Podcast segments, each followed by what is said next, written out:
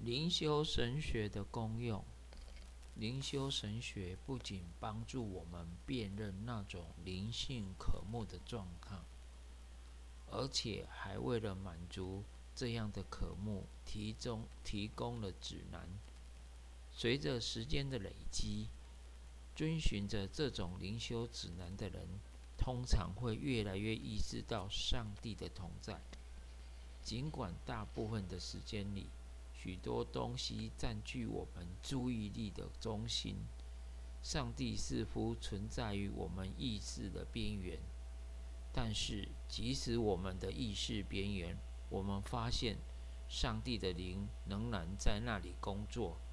它不远离我们，而是环绕我们以及我们所意识到的任何事情。如此意识到上帝的灵在。强度不尽相同，有时强，有时弱。不过，我们可以学习和操练转移我们的注意力，来增强这种强度。在我们生活中也有类似的经验，例如，我们对一个物品好好的注视一段时间，就可以发现一些以前只是隐隐约约注意。意识到的部分，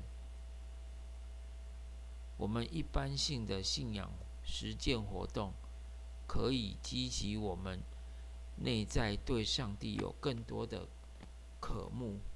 如果不拦阻或压抑如此渴慕，而是任其自由发展成长，那么一在一定程度上。所以，如此行的基督徒，都应当感受到上帝的时常同在。不过，灵性追求上若没有恰当的指导，这种内在的升起的渴慕，并不一定都能够结出好果子。让我们经常到上帝面前来经历上帝的同在吧。